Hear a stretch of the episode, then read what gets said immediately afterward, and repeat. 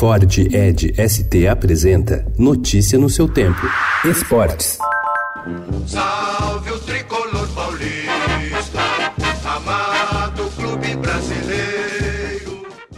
O elenco do São Paulo está mais motivado para buscar o título do Campeonato Brasileiro, e não apenas pela sequência de três vitórias e um empate após a parada para a Copa América. Na visão de Thiago Volpe, um dos líderes do grupo, a chegada de Daniel Alves e Juan Fran deram um novo espírito para o time. Em entrevista exclusiva ao Estadão, o goleiro de 28 anos contou como os reforços têm influenciado o ambiente tricolor.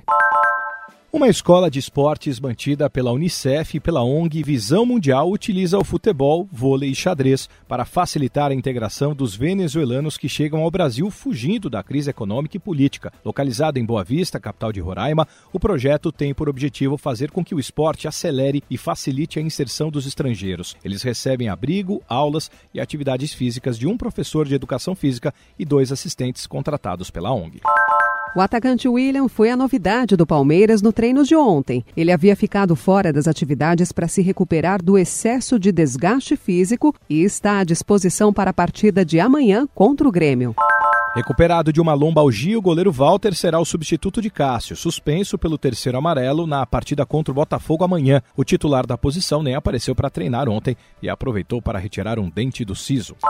Cueva voltou a treinar ontem no Santos após período afastado com autorização da comissão técnica por causa de problemas pessoais. Mas seu futuro no clube é incerto. Em princípio, o peruano não está nos planos de Jorge Sampaoli. Segundo o jornal L'Equipe, o Paris Saint-Germain quer 445 milhões de reais, mais dois jogadores, Felipe Coutinho e o lateral português Nelson Semedo ou Dembélé, em troca de Neymar. Leonardo, diretor esportivo do PSG, disse ontem que existem conversas sobre o futuro de Neymar, mas não houve avanços. Notícia no seu tempo. É um oferecimento de Ford Edge ST, o SUV que coloca performance na sua rotina até na hora de você se informar.